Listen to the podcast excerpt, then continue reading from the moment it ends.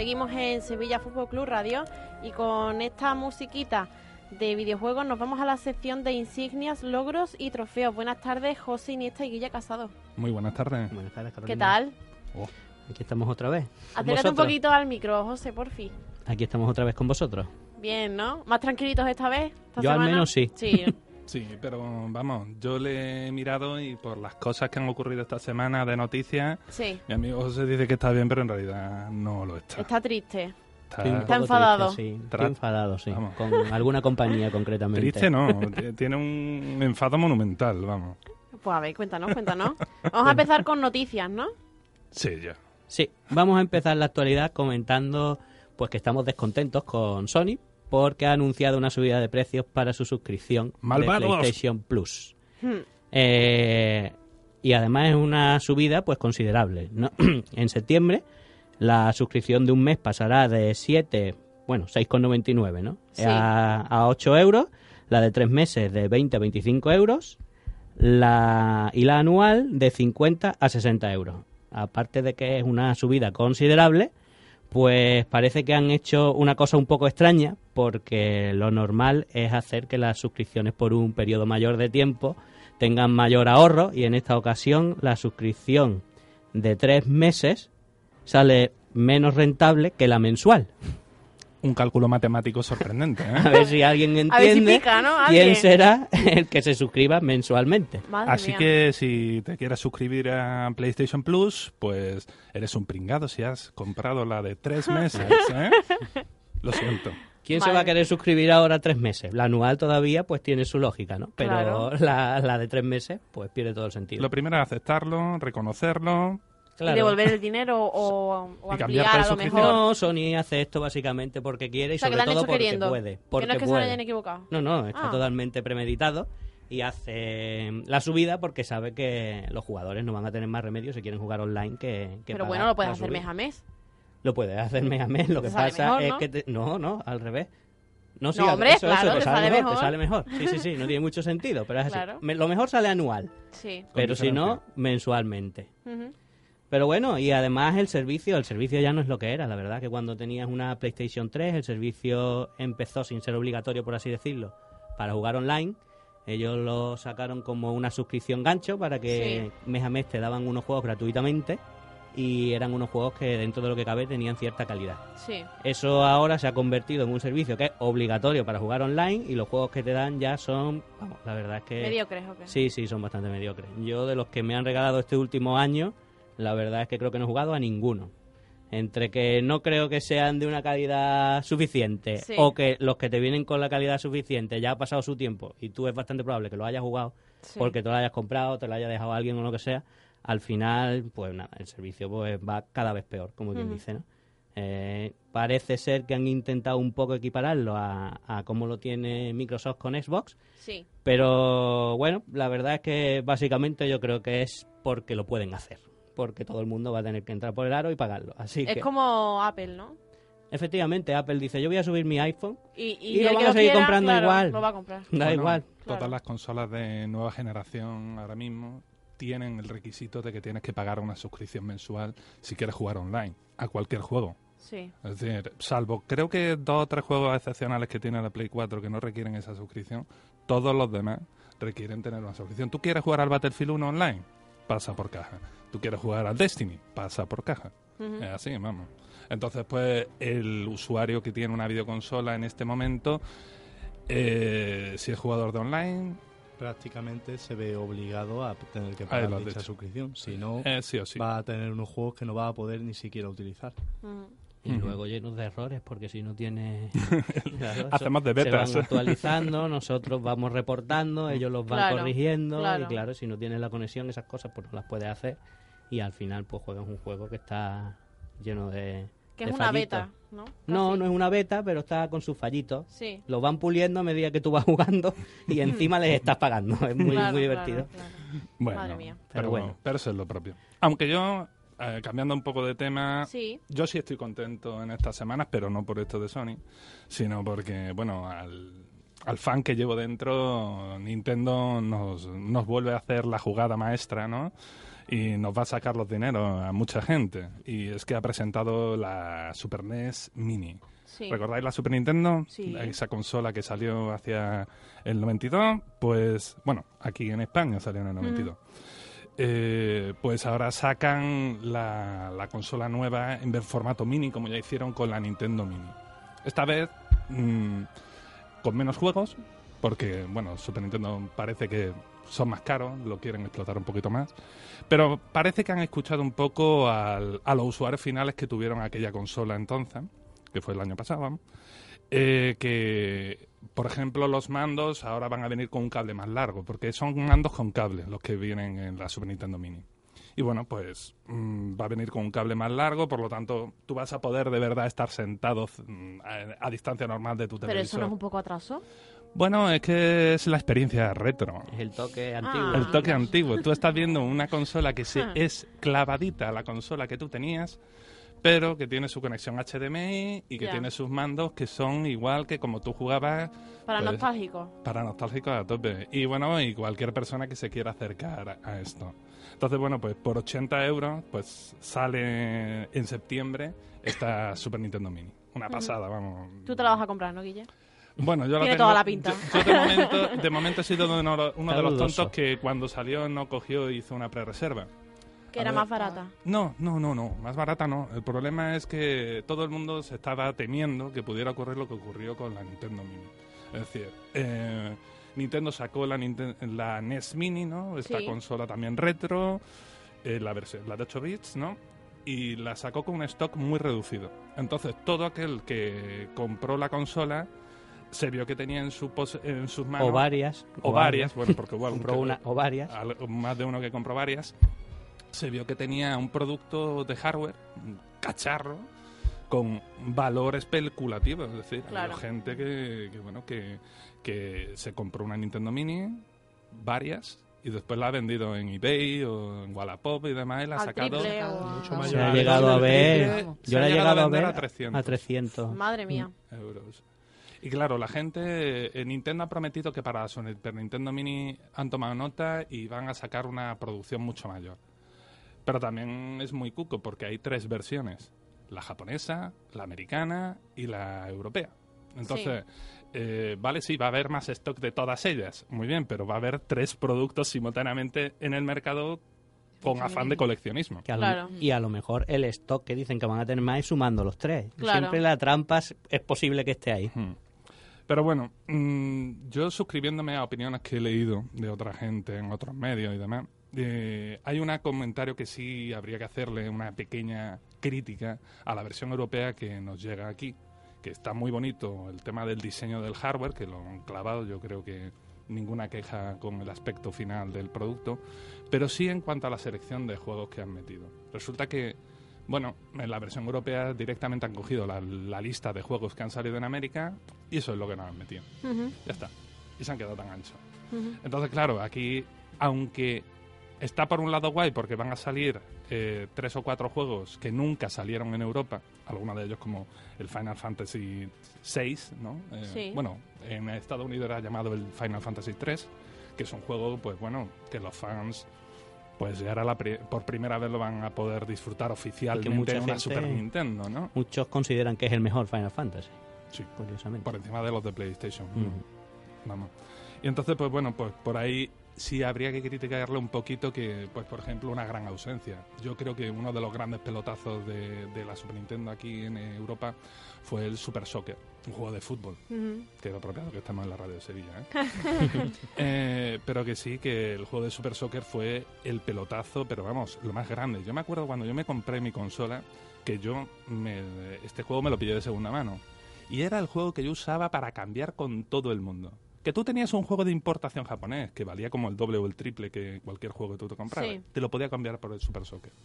Ese siempre lo quería. Siempre lo querían. Y además, la gente que, que tuvo a la misma persona que ya se le había dejado, te lo devolvía, él se compraba otro juego y tú volvías a poderle cambiar el Super Soccer porque no se cansaba.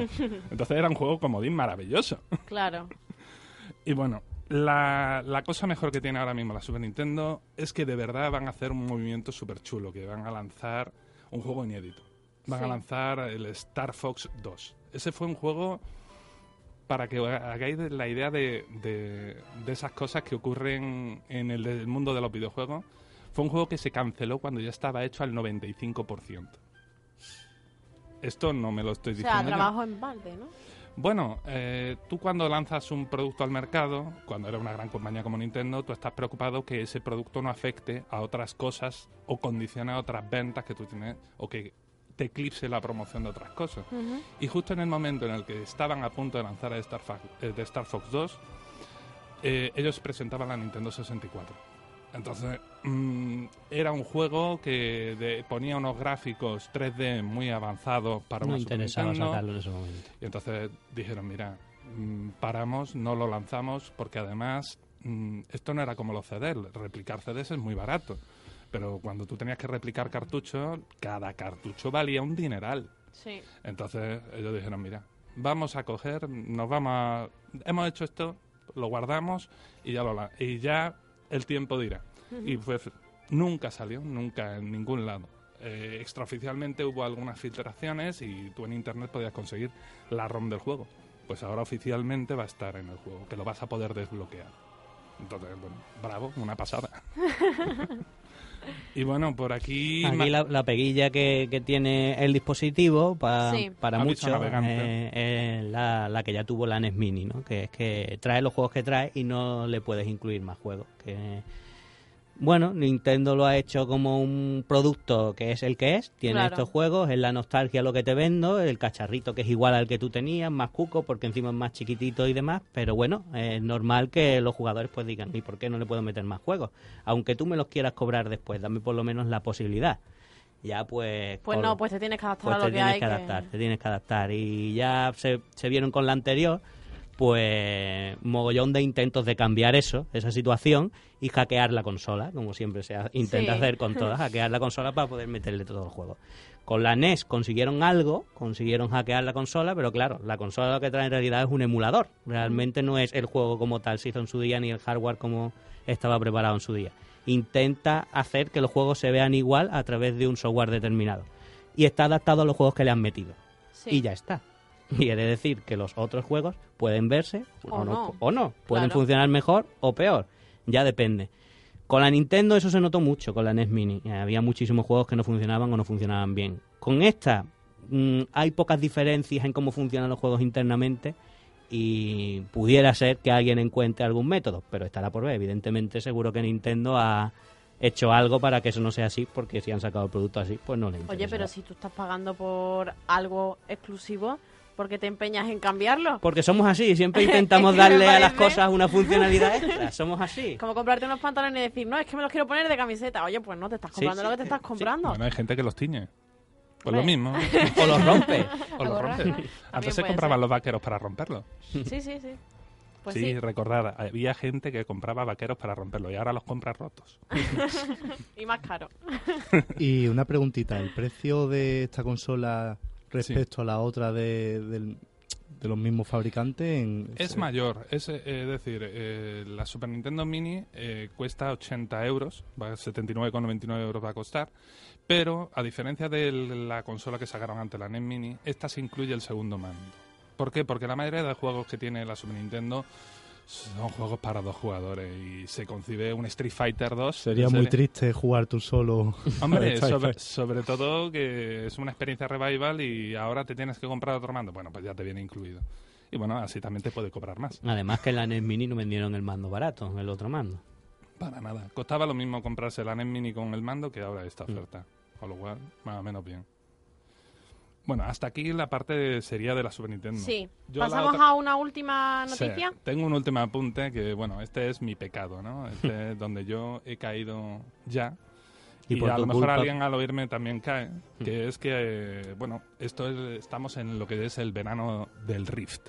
¿Y qué es el Rift? Pues las Oculus Rift, las gafas de realidad virtual. Oculus es la compañía que recientemente adquirió Facebook, eh, que ha desarrollado pues una de las gafas de realidad virtual mejores del mercado. Tenemos las HTC, HTC Vive de la compañía Valve, ¿no? la creadora de Half-Life y demás, y tenemos las Oculus Rift. Las Oculus Rift siempre fueron sensiblemente más económicas. Pero bueno, llamar económico a un producto que para empezar a usarlo tenía que gastarte 600 pavos en el cacharro, pues no es un precio de mercado normal. Y eso era solo las gafas sin unos mandos especiales para 3D, ¿no? Y ahora eh, ya hubo una rebaja hace poco y justo ahora le han sacado la rebaja bestia de verano, ¿no? Y entonces pues tenemos el verano del Rift en la cual el precio total final son 449 euros. Por 449 euros te llevas las gafas de realidad virtual con los mandos touch, que son unos mandos especiales para jugar en, en el mundo de la realidad virtual, ¿no? Eh, y bueno, y dos sensores en vez, de, en vez de uno, que era antes. Entonces, es el producto aún mejor, más completo y mucho más barato. Y eso equipara el precio además a las gafas de realidad virtual de Sony, que más, vale, cuesta más o menos lo mismo si sumamos lo que son las gafas, más la cámara, más los sensores, eh, los mandos, ¿no? Al final pues se ponen más o menos a la par, teniendo en cuenta que estas en cuanto a calidad y resultado que dan pues son bastante mejores. Ujú. Pues aquí dejamos las noticias, ¿no? Sí, por favor. Y nos pasamos a comentar un videojuego en profundidad. Oh, ¿Cuál va a tocar esta semana? oh, oh, Oh. oh. Oh, ¿Es famosillo o no es famosillo? Bueno, eh, depende de a quién le preguntes, ¿es A mí- famoso, a mí muy no, ¿no? famoso Para mí no. o el mejor no. juego, ¿no? Eh, pareciera que estamos un poco conchavados porque el la semana pasada hablamos de un juego también de PC y de Xbox y esta Sí. semana repetimos, aunque en otra es lo que más ¿no? usáis vosotros. Bueno, yo PC, realmente pero no. el- es PlayStation totalmente. Ajá. ¿eh? Es un hombre PlayStation. PlayStation y PC, y PC también. Bueno, vaya, yo quisiera tu PC. Bueno, ¿cómo se llama el videojuego? El juego que tenemos es Ori and the Blind Forest. Sí. Es una maravilla, básicamente. No, chicos, si me estáis escuchando directamente, mm, planteároslo. Introducirlo en la lista de juegos a los que echarle un vistazo. Y si me entra, comprarlo. Eh, este juego es un juego indie. Eh, primera advertencia que hago aquí a la gente. Bueno, indie. No exactamente, porque esta gente Que no, de- no está detrás de una super... Sí, marca, no en este ¿no? caso. Este es una rareza. Este Ah. es de esos juegos que empezó por un estudio indie en el que lo um, austriaco que se llama Moon Studios, que lo funda un ex de Blizzard Entertainment, la compañía de, del StarCraft, del World of Warcraft y demás. Sí. Pues un ex de arte de esa compañía con otro socio fundan esta compañía en Austria. Y bueno, pues se plantean hacer un videojuego de calidad, pero ellos fijando cómo tenía que ser ese juego, ¿no? Y bueno, pues cuando lo presentan al mundo, Microsoft dice que eso lo quiere ellos y que lo quieren apadrinar. Entonces, se han encontrado esta gente que iban a hacer lo que sería un videojuego indie, cogiditos Bueno, ese de es la el sueño mano. de todos los indies, ¿no? Entonces. Bueno, depende. Que tu- Hay una gente- multinacional te compre tu videojuego, ¿no? Depende, tú también tienes un ego y hay gente que no quiere acercarse o que le metan la mano en sus ideas o en su proyecto o en su niño, ¿no? Aunque pudieran ganar el triple...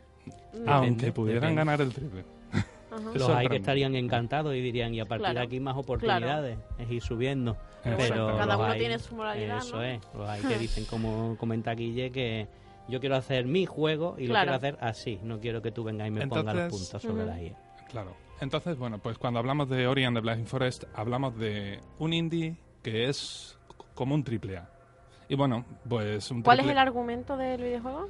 Ah, bueno, pues el, el argumento que tiene el juego, hay que entender que estamos hablando de un juego de estos que se desarrolla en 2D, como un Super Mario o un Super Mario Bros. o un Sonic, que tú juegas de lado, ¿no? Un Sí. Castlevania también te vale.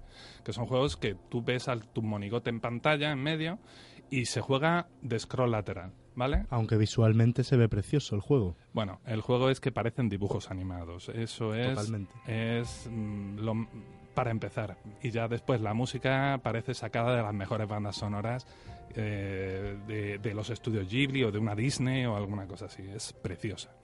Entonces, bueno, pues el argumento que tiene el juego sería mm, como muy fantástico. También es para darse un poco de espacio para crear juego, ¿no? Alrededor de esto, ¿no? Es, pues, en un bosque, el bosque de Nivel, ¿no? Hay un gran árbol en medio que es, pues, el árbol del espíritu, ¿no?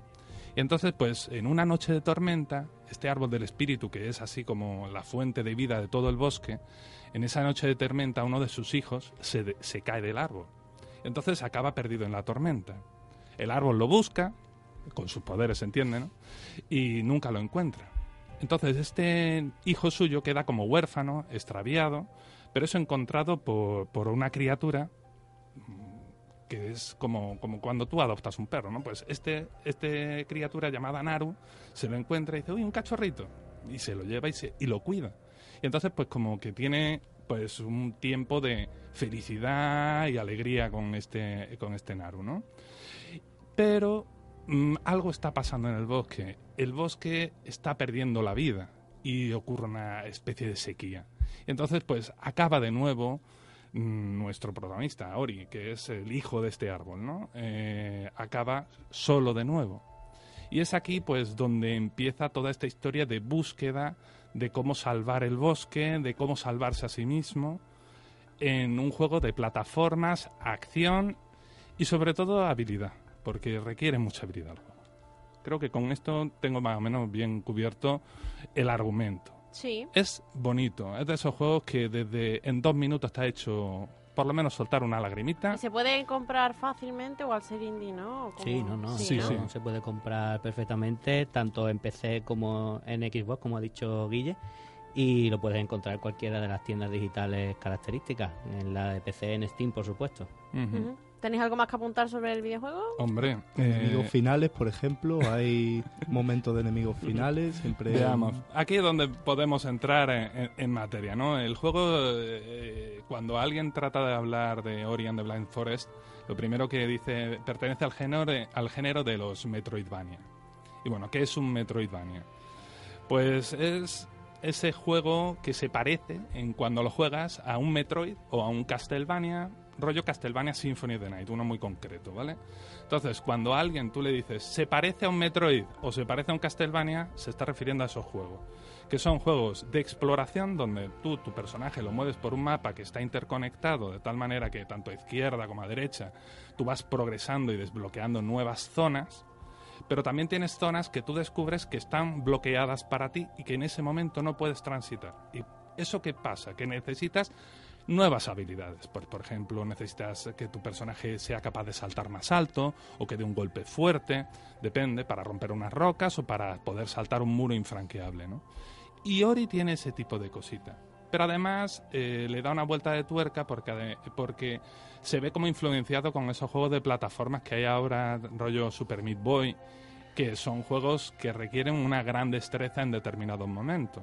Entonces, Ori and the Blind Forest es un juego que en- cuando llega alguna de las fases, por así decirlo, de monstruo de final y demás, tú puedes llegar a decir, oye, ¿qué me estás poniendo delante? Me estoy... eh, esto está difícil, esto está difícil. Pero se aprende, se aprende y el juego además tiene una mecánica de repetir, fallar, volver a intentar, que funciona maravillosamente. Bueno, y tenemos que recordar además que ha funcionado tan bien que de hecho en, eh, en la última feria de videojuegos importantes a nivel multinacional, en el E3, pues han anunciado la segunda parte. Así que nos Mm. espera otro jueguecito de, de nuestro cachorrito. Yo sí que tengo muchísimas ganas de verlo. Tú sí, ¿no, Guille? Bueno, es que, mira, mm, es una pena que lo. eh, De verdad, coged un, un móvil ahora mismo, poned Ori and the Blind Forest, miradlo, porque es que. Es, Te va a entrar ganas de comprarlo es que es directamente. precioso. Lo hemos estado El diseño viendo. artístico es precioso, sí. Macarena y yo lo La hemos estado viendo y la calidad visual, de movimiento, un juego muy bonito visualmente, como has dicho tú antes, la música es muy bonita, es Mm. emotiva y que creo, por lo menos por mi parte, que merece la pena Mm, verlo y jugarlo. Yo lo recomiendo. Y por eso está aquí, vamos. Aquí José y yo. De lo re- hecho- bueno, José también Además- lo recomienda. Sí. De hecho, hoy en el... Claro, top- te lo iba a decir que está Eso incluido en el top 5 que hacéis cada semana sobre videojuegos. Eso Esta es. vez de te van, de qué va el top 5. Esta vez nuestro top 5 hemos decidido que sea de juegos indie, precisamente los mejores que, bueno, los, a no- los que más nos han gustado a nosotros de los últimos tres años, Sí. acotando un poquito. Sí.